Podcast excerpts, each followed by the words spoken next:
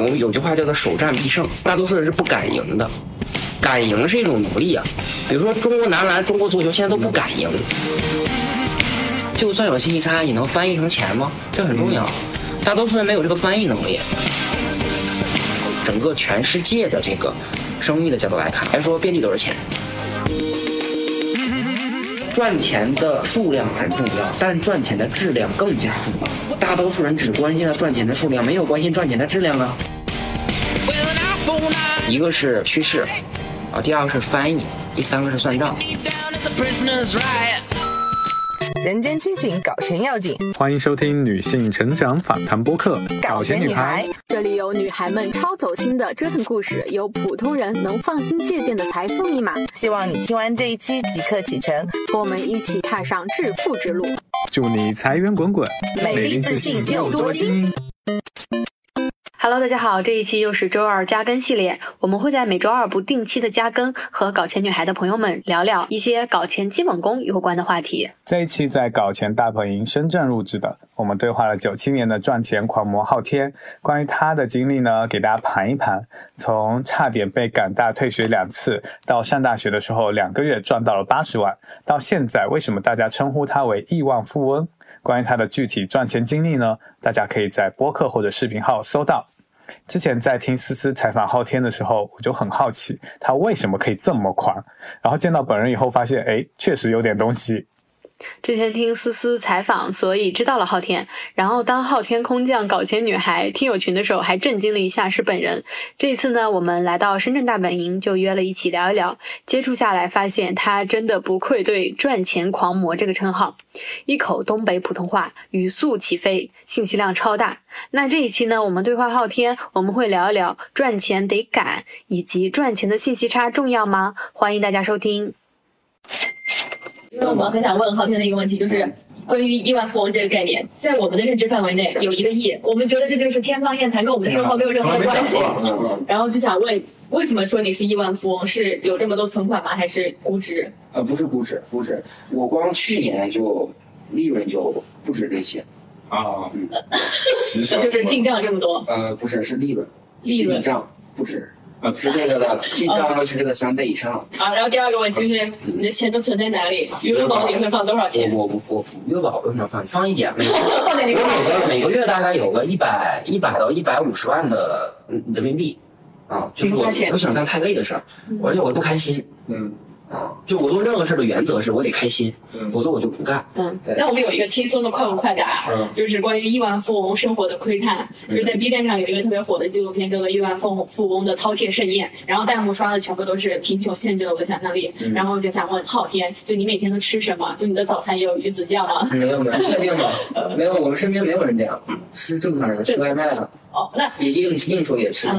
你你吃你点外卖的时候也会像我们普通人一样领外卖红包吗？我喜欢吃什么写吃什么，而不是说什么会吃什么呀。还有那个天一大早，我们去点，就是他愿意吃，就是他可能会吃的丰富一点，营养均衡一些，他要健康，但仅此而已。嗯啊，你那种 是暴发户，暴发户，以及他可以保证你吃外卖，能下的。好，那你目前最大的消费花销是什么？吃饭喝酒这些吧。金额呢？大概？就是单次花过最大的钱，嗯，纯消费嘛，纯消费就是不是？你其实花钱挺快的，你请请客吃几顿饭，开几瓶茅台，这不也两三万没了吗？嗯，那你频繁的话，一周的话不也，嗯，不也大几万、十几万吗？但是我们是有目的的，但在我看来是 投资的，是投资在我这儿消费不多，在我这儿几乎各所有的都是投资。就是我举个例子啊，你吃好东西，难道不是对你身体的投资吗？你看一个电影，不是对你情绪的投资吗？嗯。然后你弄一个好的车，比如说你是商务类型的车，或者怎么样的，你不是对你人脉的投资吗？嗯，让你的客户享受到这个东西，然后你能够把你的事儿搞定了。就是我们每次都是翻译成这个，所以就是在我这消费和投资这个概念，有的时候是相对有点模糊的。嗯，我举例子，比如这个眼镜，比如这个眼镜，比如是六千块钱，假设是六千块钱，我买了好几个眼镜，真的 monster。比如说你让大家能够。不总看你的一副眼镜，你会有多副眼镜，本身不也是一种投资吗？就是大家换换心情嘛，换换心情，对吧？啊，它也是一种投资。但有一个点在于什么呢？就是有的人呢，就举个例子，就是说你花这个钱，你是几乎没有很难量化回报的。嗯，因为你就要么你这个事儿能创造价值，要么你这个人本身能创造价值。但有的人他这事儿他妈创造不了，他这人更没价值，那就真叫消费。那下期我来问吧。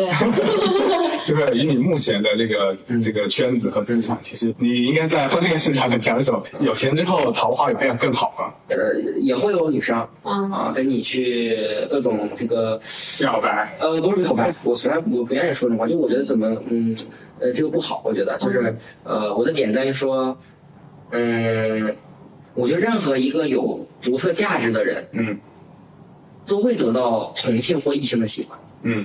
是啊，对，只不过有的人他的可能会更，呃，怎么说呢？就是看每个人翻译的喽。有的人觉得说他对你很欣赏，所以我喜欢你；有的人是说，呃，因为你这样有钱，所以我认为你有足够的资本，所以我想靠近你。嗯，对吧？就是每个人翻译的程度是不同的。嗯嗯。但我觉得就是，就像帅哥也会能得到女生的期待是一样的嘛。就是你总有人喜欢你这款，嗯，啊，对吧？但是我觉得大家没应该不会有人拒绝说你有钱吧？而且你有钱跟你别人花钱就是两个概念。对对吧？但是如果说我这么说，如果说因为我有钱，所以你过来，那大概率就是说，那这种我我觉得我应该在全国能能该能海选选飞了吧？但是你你那我给谁花钱也很重要啊，对吧？实际上，大多数人确实不值得不值得花钱。我实话，嗯不值得花钱。你看我这么愿意投资的人，对吧？而且我这么算账算的这么，对吧？就是大多数人是是确实是不值得的。我不花冤枉钱，或者我的冤枉钱是有底线的，我可以有限的花，我测试可以，嗯，但一旦我把定义成冤枉了，嗯，我就不花了啊。年纪轻轻的亿万富翁，就是现在还会有什么烦恼吗？人太多了，我天天都是烦恼，因为我们这行业竞争很激烈的，风口浪尖的业务，这种业务的特性就是这样的，包括你也在搭建自己的团队啊，员工各方面的关系啊，对吧？然后呢，就是很多很多竞争点我还没没点够呢，对，所以这个太多了。这个有没有烦恼跟有没有钱没关系，就是，呃，因为这个东西理论上来说，在这个阶段是无止境的需求，因为你总在挑战自己。一个总在挑战自己的人，他在不同阶段，他都是那些烦恼，都是那些烦恼。张朝阳说的，我都这么有钱了，我竟如此痛苦。但是我觉得他的点在于说，就是说，呃，就是说，我觉得兴趣爱好，可能就是。太浅了，他当时可能只真的只需要 KTV 大佬或者是这些美女来让自己轻松加愉快。嗯，对，这个可以，但是会很短暂。嗯，呃，因为你的志趣就在这儿。就哪些价值排序在你这是靠前的？我先给你定一下什么叫创造价值啊，就是我的习惯是什么。比如说今天你们做搞钱女孩做的很好。比如说，我觉得搞钱女孩是个很好的一个名字，因为深圳就是搞钱女孩。嗯，对，就是理论来说，我在深圳，如果我今天想做一个女性搞钱节目，我可能也会起这个名字。所以我说你们这个名字起的很好，因为我也想到过这个名字。然后我的点在于说，如果你们已经做了，而且你们做的也很好，你做的九十分的，那我应该做的干嘛？如果我评估一下子，我一一就是我根据我的时间分配啊，我的精力，包括我做东西的质量各方面评估下来，我只能做八十五分，那我会干嘛呢？我会支持你，我不做这个事儿了，因为我只能做到八十五分。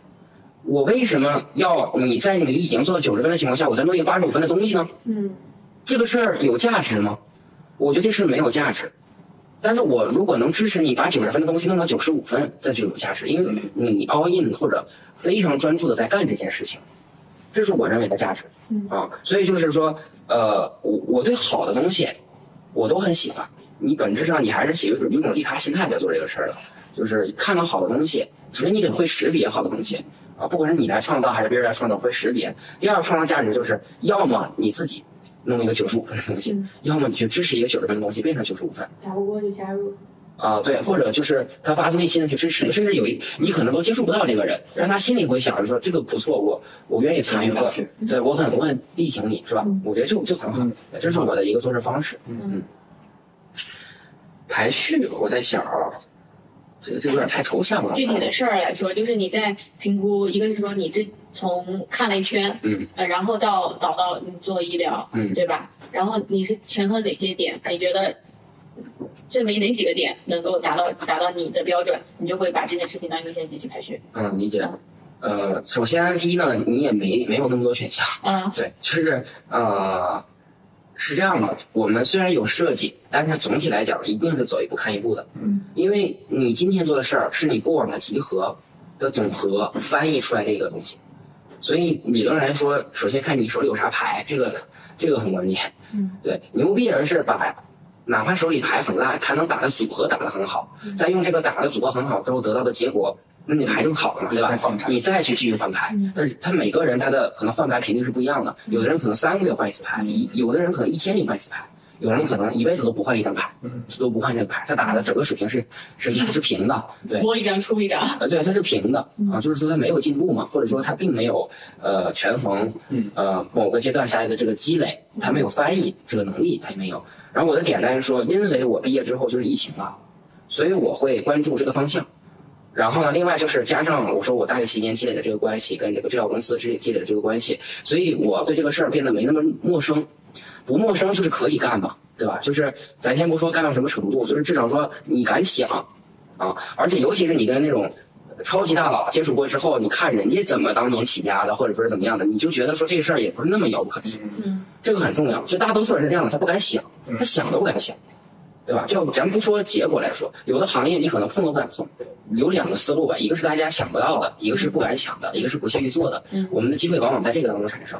呃，当然呢，就是这个要结合时间点来说。对你刚刚讲的这三点就很好，就是不敢想、不敢想的、不屑做的和想不到的。嗯，对对对，想不到的，这个就是信息差。呃，是认知差啊，不是信息本身的差，是人的认知差，是呃，你可以列成某种意义上这是逆向思维。就如果说举个例子，比如说兄弟你在我面前，比如说假设我定义一下啊，我认为你的生理水平是六十分，那么六十分都能干的事儿。我就不干了，嗯，因为意义不大，嗯，因为你会跟一堆六十分的人去卷，竞争。我现在还在做这个事儿，那我是卷是不卷呢？大概率如果我做同样的事儿还是卷的吧。那如果说我跟你不卷，那一般认为我跟你做其实不是同样的事儿，嗯嗯，也许争的是一个市场，但其实真正的操作你会发现我跟你做的东西不一样，嗯，就是创新这个事儿是这样的，我们有句话叫做首战必胜，是这样的，大多数人是不敢赢的。敢赢是一种能力啊，就跟那个运体育体体育竞技运动是一样的，就是比如说中国男篮、中国足球现在都不敢赢，我不敢想，咱不说实力啊，就是我上来就说这是我必输，就他根本不相信自己可以赚到一百万或者一个亿，啊对，这种敢赢是一种能力啊，我觉得这个事儿非常重要，叫做敢赢。第二个叫做首战必胜，什么意思？如果你抱着是尝试的心态，或者说试一试的心态，或者说是其实呃就是。凑合也行，这么个心态的话，但问题是，你知道跟我们这种人竞争啊，我们是拼命的，就是你跟我玩脑子，我跟你玩命。中国人的特点，其实今天这个商业社会就是玩命的人很多，时代不一样了，这跟内卷程度相关。你是轻轻松松，你还在那生活呢，你还能出去他妈看脱口秀呢？我操！我天天七点要到凌晨两三点，你跟我说你看脱口秀去？对吧？你怎么分配的时间？然后你每天在想什么？你到底的投入点在哪里？对吧？你接触什么人？那这很重要啊，就是这代表你的投入程度，是吧？因为你有没有信心，你敢不敢赢嘛？对吧？你所有这些行为都是加大你赢的概率，不保证一定赢啊，嗯，只是加大你赢的概率，嗯，那就看赢这件事儿对你的重要性与否，嗯，你自己去评估这个事儿。创业者现在很多现在都是亡命之徒，就是说，反正都穷这个逼样了，哥们儿来的时候就是一无所有。对吧？有的人还家里条件还可以呢，有的人真穷啊，一无所有，一个人来到深圳，去深圳去什么北京、上海打工，看着别人，对吧？挣这么多钱，眼红啊，对吧？就是原始动力嘛。所以我说，就是如果你现在不敢赢，或者没抱这个首战必胜的心态去做事儿，你大概率会被淘汰。嗯啊，就是呃，你，请问你赢的理由是什么？或者你为什么是你？对，你自己说服不了自己。嗯啊。就像我之前做品牌似的，就是看品牌这个行业，做品牌这个事儿，就是我说服不了自己啊。锤炼了二十年，在宝洁或者在一些品牌公司做，就在这个一个领域扎根这么长时间，真热爱这个东西。完了，你抱一个投机的心态，你说我也玩一玩，让 VC 投点钱儿，糊弄点钱儿过来，就是你这心态决定了你必输。嗯。而且就算是赚了点钱，你也就是赚了点钱而已啊，然后就就撤退了。小钱啊，对对对。对，所以我说这个。大多数人的情况是不敢赢，嗯。啊，还不是说赢不赢的问题，是不敢赢，啊，其实还是我很认同你说那个认知差的问题。嗯其实有些时候，呃，它是被训练出来的。嗯训练出来可能你我不知道你，我记得我看那个视频的时候，你说你家里你爸妈也是做生意的嘛？像我妈妈是做生意，对，所以我觉得可能有一些这种耳濡目染的这种，是啊哪怕是那些外卖群或者各种群啊，嗯他可能对我来说就是我就不想加了，就是不会觉得说，哎，可能想去了解一个生意是怎么做的，我都不会往那方面想。嗯对，我就是那种可能你说看脱口秀去了啊明，白但是你是在研究生意的人，就是你的时间分配是背后是你的注意力，你对什么感兴趣嗯？对那很可能很多时候这些是呃从小被培养起来的。我就是对钱对赚钱不感兴趣，嗯，对，所以他就失去了这些训练。这是这样的，呃，本质上是我对生活的热爱。嗯有的人，有的人我觉得是伪热爱生活，在我看来，生活是多元的，也包括你的好奇心，本质上是驱动着好奇心嘛。我看到一个东西，我立马就有问题，嗯就好奇，就这种这是一种翻译能力。就比如说，跟楼下的保安为什么能聊起来？比如说他肯定是做了什么让我觉得对他有兴趣，或者说我想了解什么东西，我觉得他能回答我。啊，实际上你像，你想，第一，深圳的保安可比一般啊。深圳的保安有可能都当年炒股炒几百万、上上千万的，后边他妈炒输了干保安的。深圳的保安跟别的保安不一样。第二个就是，你想一想，四季酒店的保安，百悦的保安，人来人往，看了这么多人，迎来送往的，他看到的世界是很有意思的。你就举个例子，大佬对你说的一番话和对一个保安说的一番话，大概率是不一样的。他也会观察，哪怕他的文文化很浅，但他见得多了，哎，而且他又是个察言观色的角色，尤其是五星级酒店以上的保安，对吧？所以我说，你从他那能了解到的世界又很有意思。所以我说，呃，我我我还是比较愿意去欣赏或者发掘一些人他的独特价值的，或者是一些比较有意思的一些点。对，另外就是说，呃，也许你可以会把它归功于说从小的这个培养或者怎么样。但是第一呢，我妈做生意没做像你说的那么大，不像是那种什么什么企业家那种啊，做不到。第二个就是我们毕竟还是在个小城市，我觉得家庭这块儿的话呢，有有一定的影响。对，但本质上我觉得还是对你呃家庭对我影响更多的，我觉得是个人素质的训练啊，个人素质训练。再一个就是，呃，上大学之后，因为等于说咱们都呃清零了嘛，对吧？完全一个新的环境，我有一个能力就是适应能力，但我是属于那种我可以放弃很多我自己的之前这些东西，我就为了适应这个环境。环境包括什么？你身边的人，你在这个城市，你周围的一切信息都是这个环境。我因为这些环境，我可以再去适应，再去做很多的改变。这里有一个就是啊你是从东北到港大那样，你当时为了适应这个环境，你放下了什么，又适应了什么？就在我看来，就是你得活着，啊，就是你，比如说举个例子，你想找成就感，对吧？你想找，你想过快乐的日子，那你就得看怎么样才让你快乐，嗯，对吧？如果说你不适应，导致你不就不快乐吗？那这不是我想要的生活呀，对吧？但还有就是你得选择性适应，嗯，圈子你得选，对吧？就实际上你还是选择了一个什么呢？你有成就感的地方。我觉得人不能总是没有成就感，干没有成就感的事儿，你会觉得人生它没意义。这个我觉得是挺可怕的一件事儿。香港这个地方确实跟那东北太不一样了，对吧？我是等于说真的是等于说完全换了一个完全相反的环境，几乎是。实际上就是说你的土壤很关键啊。那么对于有能力的人来说呢，就是他会找到适合自己的人。就你得看你到底放在一个什么环境里，你的价值理论来说是不一样的啊。你得搭配，有的时候不是别人帮你搭，你得自己搭。对吧？所以我说，呃，要不然你就快速适应，适应一个地方，去契合它，啊，要不然就是比如说你之前有一个，呃，就是其实你觉得跟你不太匹配一个地方，你要尽快离开它。我觉得这个你当然要主动去做一些选择，要不然，对吧？就是很容易，要不就把自己低估了，或者说浪费掉了。可能确实每个人的选择不太一样，你过往的这个东西，有的时候，呃，也不是特别重要啊，就看你多能折腾。嗯，我比较能折腾，其实。换牌的那个速度？对，换牌速度很快，呃所以经常出现一个情况，就是说，呃，你要是你可能半年不见我，或者一年不见我，你会发现我又变了，啊，甚至就是我大家没化疗了，这也正常，嗯啊，就是当大家没有化疗的时候，你要反思一件事情：是他成长了，还是你退步了，还是别人成长太快了，你原地不动了？嗯就是你要分析这个事儿，啊，就是我相信每个人的朋友他会换。对啊，当然了，如果说你发现你跟你的朋友长期都关系都那么好，那你就评估一件事情，他成长速度快不快，你就像那个给照镜子一样，你就你就评估一下你自己成长速度到底什么情况。圈子是非常重要的，圈子是你评估自己的一个一个尺，他比你自己看你自己更清楚。就现在我们回顾看，觉得你你拿到你换到的牌，你会把它打得很好，然后你换到一个新的环境，你会把它适应的很好。嗯那你有没有拿过不好的牌？我本来就是不好的牌呀、其实我从东北过来，我的牌并不好，理论上来说是这样的。然后呢，这个包括我学习，我我上学能力特别差，极差极差极差，真的就是。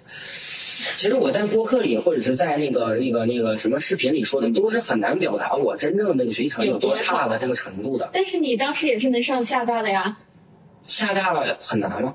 就是，我说，我的我的意思是说，就是其实啊，咱们九年义务教育培养出来，我我真不是我说啊，就是，呃，初高中内容呢，还是，毕竟它是基础内容，啊，就是，呃，这么说吧，只要你按照这个体系稳步走下去，咱不能说清华北大人大复旦那种啊，这个确实需要一些更高层次的能力了。就是你从小到大，你的这个呃初中、高中每一步踩的还算是，就是至少你还是去好的学校，所以我才说就是没那么难的点在这儿。实际上还是那句话，就是初高中讲的还是基础东西，啊所以未来为什么有的人其实学习能力非常强，但是他可能不是名校，他以后在商业这个这个赛道上可以做得非常好，因为他这可能早期是被父母或者被某些其他的一些因素干扰了，导致最后没有上上一个什么，因为他是个系统性工程上学啊。对，还有一种可能就是说确实确实比较笨，真的真笨的话就是。他的思维模式、体系、解决问题的能力各方面，我们所谓的综合素质偏低。那这个的话，不管是打工还是就是上学的，那确实都不太行。我的情况是，我的综合素质我还是比较高的。对，但是呢，就是因为学校只考虑那个学习或者是考试这一门，所以呢，很多我的闪光点没有被释放出来。那有的人你会发现，就是他天生对于什么东西是美，呃，他可能看到有东西很好，但是当他自己手动手实践的时候，他就。还原不出来了，他没有这个能力。我举例子吧，比如说你看到一张图，你可以用 PS 做，你也可以用 PPT 做，你甚至可以用美图秀秀做。然后呢，做成这个图的方式还有很多，甚至你可能在这个图方面再去做一些改正，就是做一些修改，可以做得更好。对，但是很多人他看到这张图，他没有那个翻译能力，他不知道怎么去实现这么多东西，或者他实现的很 low 很差，他效率很低。这个就是我觉得这是一种综合素质一个体现了。包括这里面包括使用工具的能力、翻译的能力、对这种问题的拆解能力。这个实际上我说我们在生活当中难道不是这些能力占主导吗？没有人天天说你买个菜他妈可以让你开个根号，有这能，对吧？嗯啊，这玩意儿用不上。其实就是底层的一个能力，对吧？啊，对，你说的很对，叫底层能力。底层能力决定了一个人的高度。那一般来讲，我的翻译叫做你的基本功。嗯，基本功太重要了，不管是商业上的基本功，做人做事的基本功，就是我觉得。呃，年轻阶段吧，或者说这辈子都应该把基本功打好。嗯，哦，就有的时候我举个例子，比如说今天我写篇文章，叫如何做自我介绍，就是这是一个最基本的东西。因为你我你举个问题啊，为什么这个事儿举其重要？任何人、任何场合，在任何新的环境下，几乎贯穿所有场景，都在做自我介绍，而且你的行为举止全部在做自我介绍。对自我和等于说这是对自我和跟他人互动和对他人的一种对人的理解。这本质上这件事儿，它不是一个简单的 personal statement，嗯，所以我说这个才是我觉得这个事儿为什么重要的一个原因。但是我举个例子，有多少人在百度上搜过如何做自我介绍？嗯，这我觉得都很少，是啊，或者说呃更精确点，如何在商业的场合里做一个自我介绍？这背后呃，而且我觉得我写的这个内容也不是说我给你个模板，也不是那种非常提倡式的给你一个东西，而是我在思考这个背后的。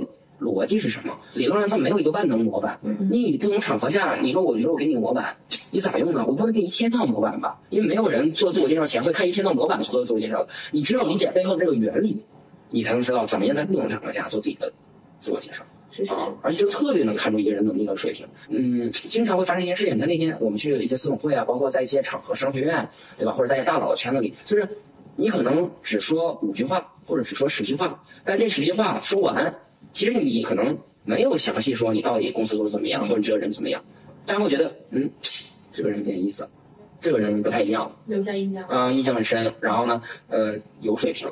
我也会观察这样的人。我经常会这么去形容一个人，我这人挺有水平的。其实昨天我还想想写一个东西，就是我说，我说做人一定要有杀伤力，就包括我们做生意，咱们说搞钱嘛，对吧？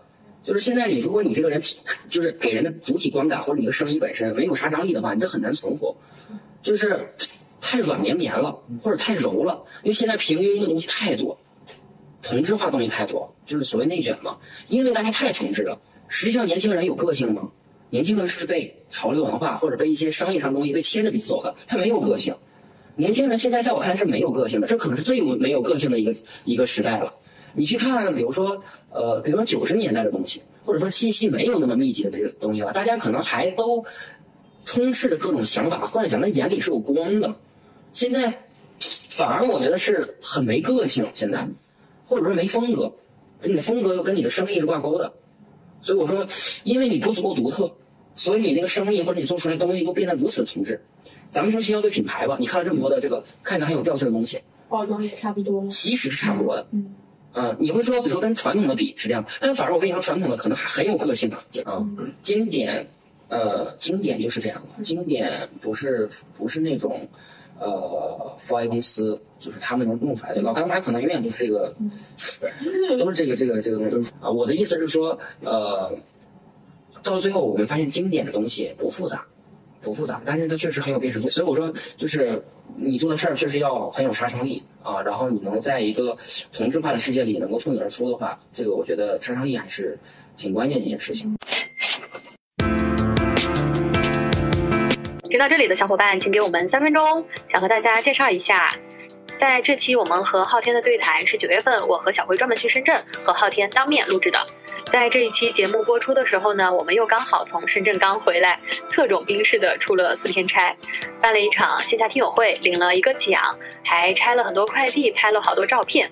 坐飞机回上海，登机前我还在搞当天周四要发的节目，我都被自己感动了，这么努力，活该被大家认可和喜欢。还有一件事情啊，就是这一次在深圳的线下听友会，我见到很多听友们，啊，他们都说我们两个人看起来好年轻，气色也很好，怎么做到的？尤其是小辉，看起来一点都不像。已经毕业十年的一个人了，是的，就这么把我给出卖了。那其实，在深圳这几天呢，我们两个每天都三点才睡。那现在给大家揭秘，在深圳期间，我们有在用的护肤好物艾尔博士。那和艾尔博士真的是相识于微时，我们的第一个金主爸爸。所以这一次呢，带着新的超多的福利返场啦。这次要给大家安利的是艾尔博士三款非常适合秋冬的产品。微晶水摇醒精华和闪充面霜，我按照这个护肤的顺序一个一个给大家介绍。首先，微晶水不是单纯的补水，而是针对像我们这样二十到三十岁抗初老的人群做的设计。比如说，如果大家经常有熬夜呀、不规律，胶原蛋白就开始流失，皮肤也出现干纹细纹，嗯，还有像工作比较累，有一天就会突然照镜子发现自己变丑了、脸垮了，所以呢，就要必备这个打工人神器。是的，是的，真的感觉过了三十岁，脸明显垮了，有点发腮的趋势，所以我这次就很积极主动的在用艾尔博士。我很喜欢这个微晶水的泵头设计，按一下就快速的出水。然后一般我会用两到三泵，用拍打的方式加强吸收，然后在下颌线这边会呃做一些提拉，就感觉自己的 脸就会瘦一点。还想特别给大家推荐介绍艾尔博士的摇醒精华，这款精华油真的让我眼前一亮，对国货，刮目相看。因为我本身肤质是秋冬换季就会干到卡粉的一个人，不用油不行。艾尔博士的这款摇醒精华让我觉得非常惊喜，是今年的心头好物。我对这个瓶子的设计也印象深刻，因为我拿到的时候真的不会用，然后雪姨就一步一步操作给我看。用之前呢，先要把这个瓶口跟某个地方卡住，然后里面的油就会流下去。第二步就是摇一摇，水和油我们可以把它充分的融合。然后呢，拔出来以后发现，哎，里面是一个滴管，再滴到手上开始用。然后雪姨每做一个动作，我就哇哦一下，我就觉得这个瓶子好好玩呀。男生也会爱上这一款产品，护肤的过程就会变得非常有游戏感和仪式感。啊，重点是它的味道也很特别，是橙 C 美式。呃，就是咖啡味的，有一点淡淡的柑橘香，用起来非常的清新醒脑。最后给大家安利这个闪充面霜，主要是在睡前用完微晶水和精华油后，再涂一层面霜进行锁定，让水油更好的融合。一层水，一层油，再一层霜，我称之为艾尔博士的看初老三部曲。我现在每天睡前都要重复这个口诀。那回到上海以后，我还在坚持用，因为上海秋天昼夜温差也很大，中午还大太阳，所以明显感觉皮肤就干了很多。我每天现在用这。个三件套呢，觉得非常有效。那最后再给大家同步，因为要双十一了，优惠力度也非常的大。不仅仅是这三个产品，喜欢艾尔博士其他商品的都可以复制我们评论区的淘口令，到某宝领取优惠券，或者直接到艾尔博士旗舰店给客服报“搞钱女孩”，就可以领到我们的专属优惠券。同时呢，下单记得备注。搞钱女孩就可以有额外的超值赠品哦！还不清楚福利的朋友，也可以在听友群咨询我们如何下单。双十一福利超多，不要错过。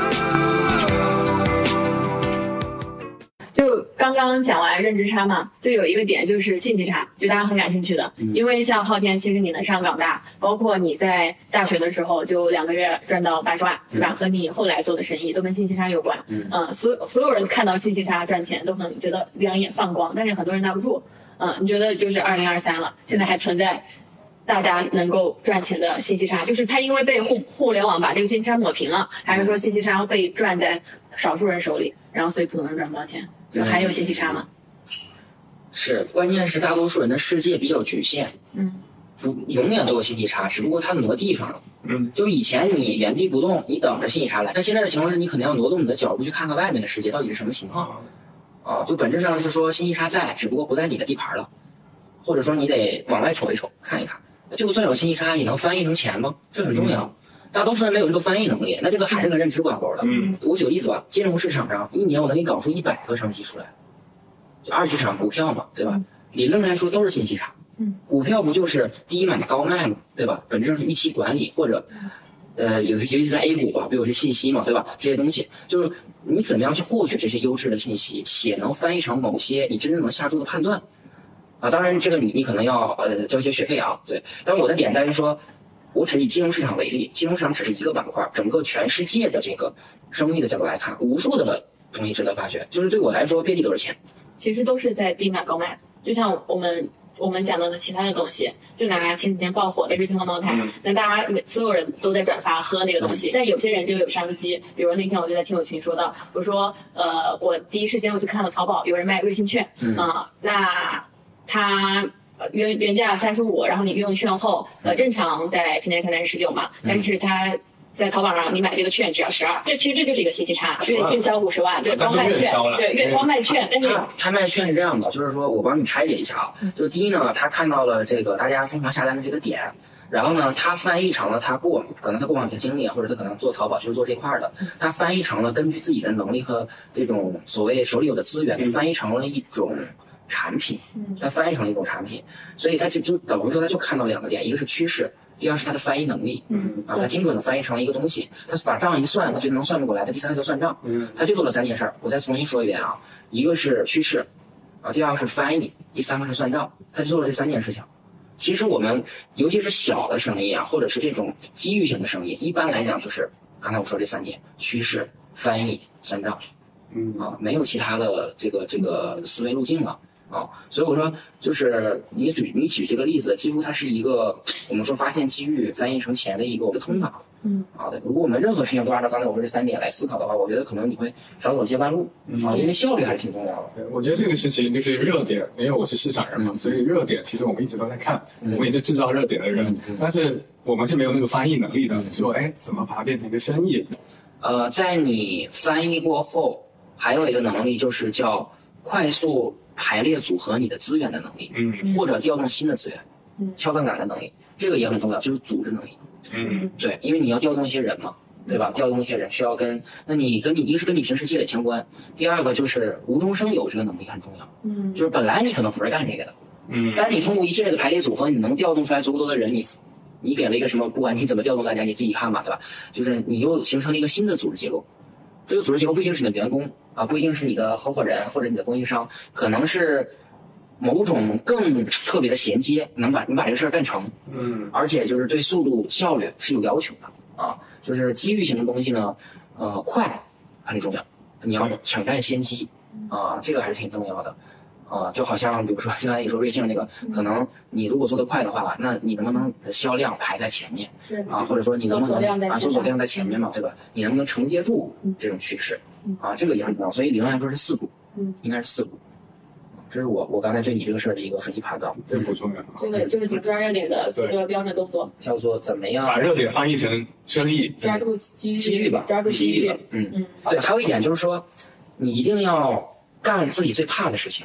嗯你最怕什么，你就要干什么。一般不是说做自己最擅长最擅长的事儿，对啊，是不是？最怕的事情就是，比如说面对竞争，就是你最怕什么，别人怎么打你，这个事儿你要干，啊，因为你一定会被这个东西，不管是你自己革命自己，啊还是别人革命你嗯啊，你就会被迁就，或者说你会受制于这个东西，这是你天花板。啊，就像有的 CEO 说，呃，有的老板说我不懂算账，我交给财务了，但可能恰恰就是数字问题会让这个公司垮掉对。然后有做做做内容的人，他觉得我不懂商务，我把商务丢给别人嗯，但可能就因为你的商务会让你饿死，嗯，是这个意思。啊这个这个是这样的，就是呃，你怕什么不代表你不擅长啊。首先就是点在于说，比如我最怕新闻媒体舆论，那我就要干个新闻媒体，能理解我的意思吗？怕的点是就我最怕我的供应链被别人牵着鼻子走，嗯涨价导致我最后的供应链不行。就是你能把这个事延续下去，或者说你能把这事做大，你前提是你不能有太大的硬伤嗯啊，这个很重要。就是太大的硬伤，又是竞争对手或者大多数人都具备的，对，所以现在他得给自己建一个安全系统，嗯然后这个边界是在于他把他怕的东西先 hold 住，这个本质是什么呢？你对终局的理解和判断。嗯，因为九十五分的东西一旦存在，九十分的东西没有意义了。嗯所以你要找到那个九十五分的方案是什么，这个非常关键。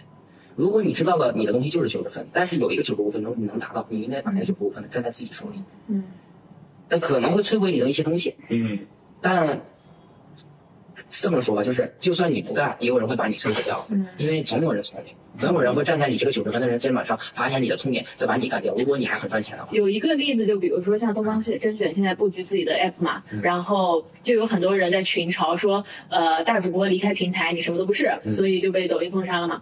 就你自己看到，你就觉得，哎，做大了，你们就要离开抖音。但其实对于新东方来说，嗯这是一个安全性的事情，我不能把所有的资源都放在抖音上。嗯对我为什么要同时布局淘宝，同时要布局自己的 app？就是哪怕哪怕所有人都会觉得说，你二零二三了，你还做一个 app，你肯定会死。但是对于安全性来说，我有我必须要有自己的一个呃池子。俗话老话说谁有不如自己有，这个背后的底层逻辑就是不要太在某些硬伤受牵绊嘛。就刚才我们我们说这个点确实，而且布局这个事儿是这样的，就是很多老板是这样的，他可能觉得哎此刻我业务做的还不错，我挣的钱也不少，嗯他可能就有很多多余的时间来弄一些别的了，对吧？不能说花天酒地吧，至少就是说享受生活了。但实际上就是你如果还赚钱，你生意很好，你是很多人都在盯你的，对，嗯很多人都在盯你的，你放松了，别人就就盯你了。尤其是你还在赚更多钱的话，所以我说老板很难闲着的原因就是，或者说如果你闲了就不对，这本质逻辑就是不能那个那个掉以轻心嘛。啊。还还有一个要补充，就是因为我曾经是一个新东方员工嘛，呃，之前大家上课线上上课都是要么在小通，要么在那个会议上，就是已经有很多产品了。但那个时候新东方花了很大的技术和钱去做自己的线上课，内部就觉得我们干嘛就于老师非得做这个东西。嗯。然后第二点呢，就是外部会觉得就是说我干嘛还要再下一个你的你的应用，然后我要去上课，因为其他的上课系统很成熟。然后节点直到在疫情爆发的那个时候，嗯嗯嗯所有小朋友就是集团的学生都要在线线线下要么退费，要么就转线上。上一次东方它挺住了，我记得是大年初几，然后所有的技术改程序，然后所有的课如如期上线。就是你你到这个程度，你还会才会赞叹说于老师牛逼。在旁观人的就是你不了解全貌的时候，你会觉得说，哎，老板为什么这么做？老板是傻逼，但你根本不知道老板布局的到底是个什么局。是，就是那个谁嘛说的嘛，阿里说的嘛，就是他们那个双十一，嗯呃，它还有一个功能，就是说测试同时承载流量或者下单的这个这个能力有多高，上限是多少，就这也是对技术层的一个考验。练兵嘛，啊，练兵练兵的，。对对对对，这个确实也是，就是我觉得这个道理是类似的。我我还回到我们今天就是关于呃小目标这个事儿，因为我昨天问问范总嘛，我说呃我们普通人就做个人 ID 怎么定自己的小目标？他说什么小目标？一个亿吗？然后然后我就说啊，果然来到深圳谈的数字都不一样。啊，那我们普通人的小目标没有那么高嘛，但是昊天是拿到过小目标的人，你不管大学时候的赚到的钱也好，还是你现在已经赚到小目标的人也好，你其实没有去去设定那个数字的是吗？就是我要赚多少钱？就有些人他不知道。我说我要挣多少钱，就是有些人他会觉得我想要搞钱，我想要暴富，他只是说了一句口号。那我想要搞钱，其实对应的是我要搞多少钱啊？嗯，不是这个，难道不是因人而异的吗？对我来说是体验生活、挑战自己的一个过程。嗯，至少最开始是没有的。但是我是说，就是当你具备赚十万能力的时候，你会看自己能不能赚一百万，因为十万就是一百万，其实就是十个十万。嗯，呃，理论来说，你能赚十万，一定能赚到一百万。你就是把这件事，至少你可以复制十个嘛，对吧？但是有你的牌越来越好了，因为你那个十万是因为你根据你过往的牌，嗯来赚的十万嘛。你牌越来越好了，理论上来说，你可能赚的效率要比你想象中的要高，对吧？这是一个。第二就是你刚才你说这个东西，就是说实际上我我觉得很多人他可能没那么大力气，嗯或者也不一定那么需要那么多的钱，嗯啊，或者说是他可能要的是钱换来的这个东西，啊，就是或者说花钱的感觉，嗯啊，对吧？或者说更底层来讲，就是说他要的是这种虚荣心，谈不上成就感，就是虚荣心。啊，就是这个钱可能不是他挣的，他可以花别人的，他也很爽。举个例子，就是呃，我没有见过谁买了包之后，就是至少我身边的人啊，比如说你买一百个爱马仕，完了从来不背，尤其是对于刚刚赚了钱的人来说啊，他一定还是要展现的嘛，对吧？给别人看的嘛。我觉得这个很正常，但是我是说，就是这人性的东西咱们都都操作不了啊。这主要是看他的野心点，到底这个欲望值到底在哪里。而且甚至有时候我觉得，就是如果你凭自己本事啊，不管是不是自己赚的钱啊，就是某种上也算自己赚的钱，就你能搞到这么多钱，让你这么花，我挺牛逼。看你想要的是什么。我觉得人生首先是这样的，首先你得幸福。嗯。嗯，就是说，如果你不干这件事儿，你会觉得他妈浑身痒。嗯。或者说，你如果觉得这事儿你要不干，你觉得他妈这辈子白活了。你不赚钱就浑身痒，不是赚钱，就是我在解决问题，嗯，啊，对吧？哪怕这个问题很小，我觉得这是有价值，嗯，啊，我们本质上是大自然的搬运工嘛，我们不生产水，我们就是大自然搬运工，真的就是这样的，不就是排列组合？你别说你是搞制造业的，你零件哪来的？嗯，OK，你也别说你是搞零件的，你那不是靠钢、靠铁，对吧？靠那些元素链的嘛，对吧？就是你确实都是大自然的搬运工嘛，本质上就是你在搬运。啊，把供和需做匹配、做结合，对吧？或者你本身就是那个供，或者你本身就是那个需，啊，就是你在做这种契合大家需求的一些事情。所以我说，这个才是我们就是说创业或者做生意的本质嘛，是吧？在这个当中，由于你创造的价值，怎么衡量你创造价值的？买单，溢价呀。嗯，如果没有买单、没有溢价的话，怎么体现你的价值？而如果大家不愿意买单，对，说明你这事儿没有价值。对，所以。变成了你的 reward 是吧？这个这个钱是你的 reward，就是证明你这个事儿里是有价值的。我给你这么一个逻辑，啊，就是喜欢创造价值这个事儿，我觉得也是一种偏利他主义的一种行为。举例子就是，比如上学期间我们做那个社群，本质上我就希望让学弟学妹们或者让我们同学们有更好的工作呀。嗯。但是越来越多的，当大家知道你的事儿越来越多的人看到你这东西本身价值，有人会给你自然而然给你定价的。嗯。它市场决定的，因为你确实在创造价值。且能量化，因为工作这个事儿本身，帮大家找工作这个事儿本身本身就能量化，年薪在那儿啊。更好的工作是六十万年薪，一般的工作三十万年薪，这不能量化吗？你就已经能够创造价值了。就我再延展问一下，就是你你怎么设定止盈？就你赚到多少钱的时候，你就觉得是是够了？我举个现实的例子吧，那个你有没有概念？一个一存银行一年能有多少利息啊？就或者说十个亿，嗯，现金啊？啊，但因为我还没有十个亿，我是先说一个亿嘛，一个亿是银行也有很多钱了，就说利息也有不少钱了，对。但我的点在于说，就是这个钱已经够大多数人，我觉得养活自己，而且能力做得非常潇洒，对吧？你实际上你在深圳这个地方买个房买个车能多少钱？也不少啊，也不少。也有两个亿掏钱，对吧？但是我是说，你像以我为例的话，就是你，比如你在旁边这个这个楼盘，你这四五千万，你做个非常好的房子，你今天能赚多少钱是你过往的努力，你明天能赚多少钱那是你今天的努力。所以我说，就是刚才我说 reward 这个事儿是很正常的。你不停下的原因是，如果你今天停下了，你明天就没钱了。另外就是说，呃，搞钱这个事儿呢，呃，比如深圳大家都说搞钱搞钱，搞钱我觉得是一个一个相对较浅的维度，但是确实很直接啊。搞钱这个维度，就实际上搞大钱的人往往想的不是搞钱，嗯嗯，就是想的是一些别的东西啊，就是呃，有的时候就是你老想一个东西，反而你又得不到。嗯，对，这也是个迷局，因为你这样的话你会陷进去。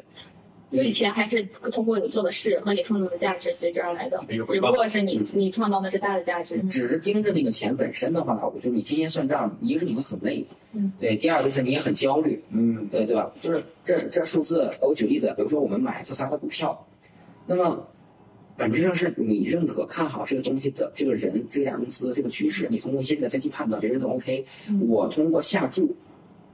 证明我愿意陪伴你的成长。我认为我想验证我的认知。OK，到最后，比如说你特斯拉股票涨了个十倍，是吧？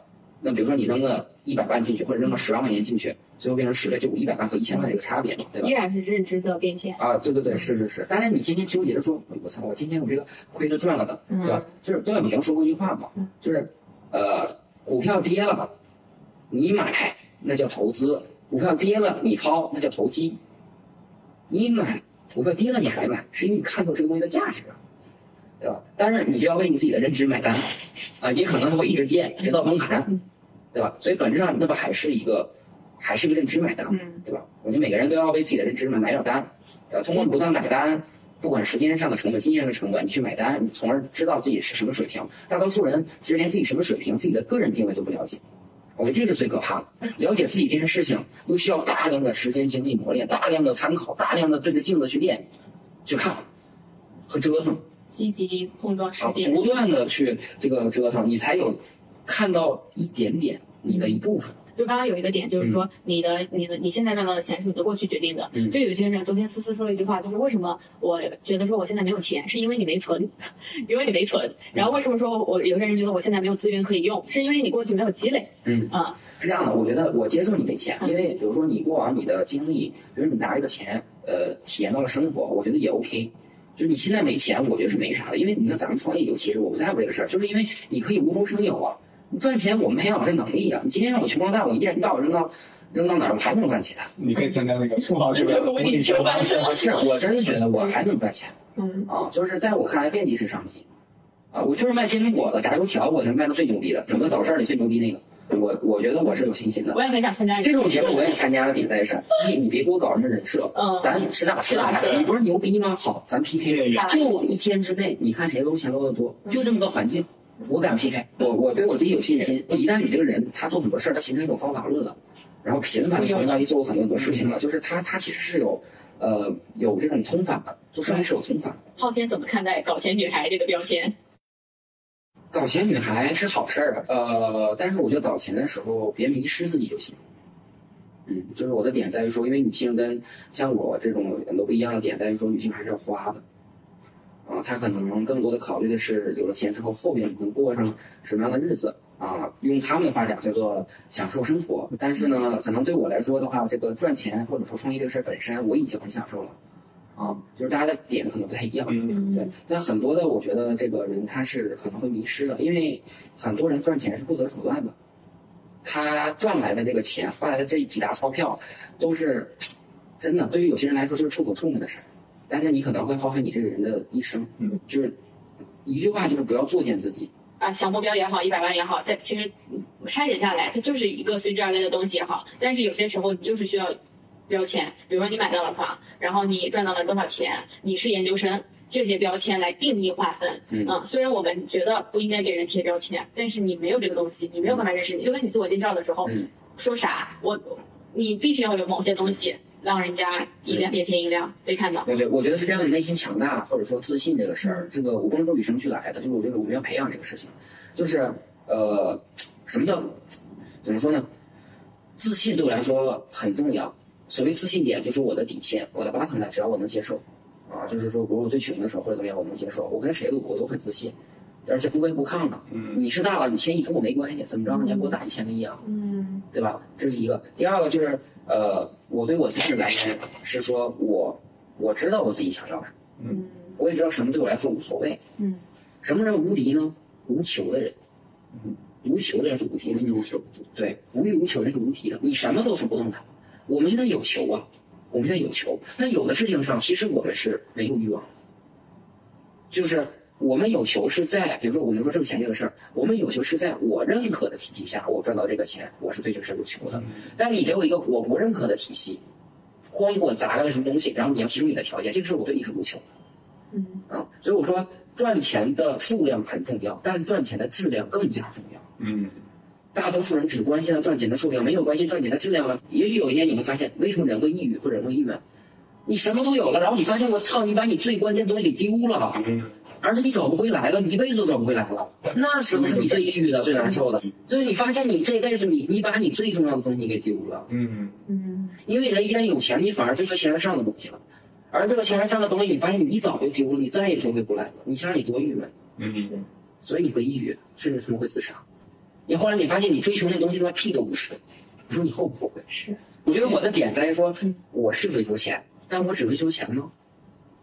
这是我的目标目的吗？目标是目标，目的是目的。一个目的可能是由多个目标组成的，这个很重要。就是你到底分清楚这是你的目标还是你的目的，嗯你的核心目的是什么？我们不断问自己，如果说你核心目的是虚荣心，那给了这么多虚荣心，你就能满足吗？可能核心的目的是让你自己更加自信。这种虚荣心可能只能满足你一时的这个东西，但是满足不了你这个人变成自信呢。嗯嗯难道不是培养你的自信，让你自己更自信，才是你的目的吗？然后自信的目的是什么？可能让自己更加的有成就感，嗯，成就感让你自己这辈子觉得活得值。那你有的东西你在做判断的时候，你就要评估了，我要不要通过这种方式来挣钱？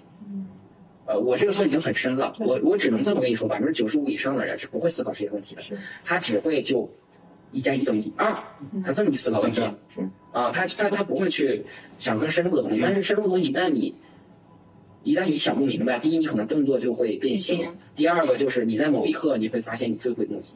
那你的答案是什么？就你持续在搞钱的最终的那个目的？就说实话，我举个例子啊，就是你你知道，我觉得我我嗯，比如说我我觉得家庭条件好的女生。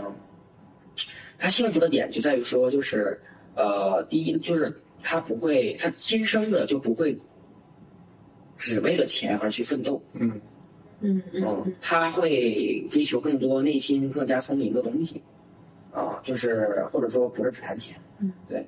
但是如果说你家庭条件不足够好，我觉得你也要思考这个问题，就是说你可以搞钱。但是我更希望你是一个自信的人，嗯，你是一个值得这个美好生活的一个人，对。当然，有钱是你美好生活的一部分，但你并不一定只需要你赚钱来证明自己。啊，我觉得这个是我的建议。就行，谢谢昊天。主要是因为确实今天我比约会多一点。谢谢。感谢。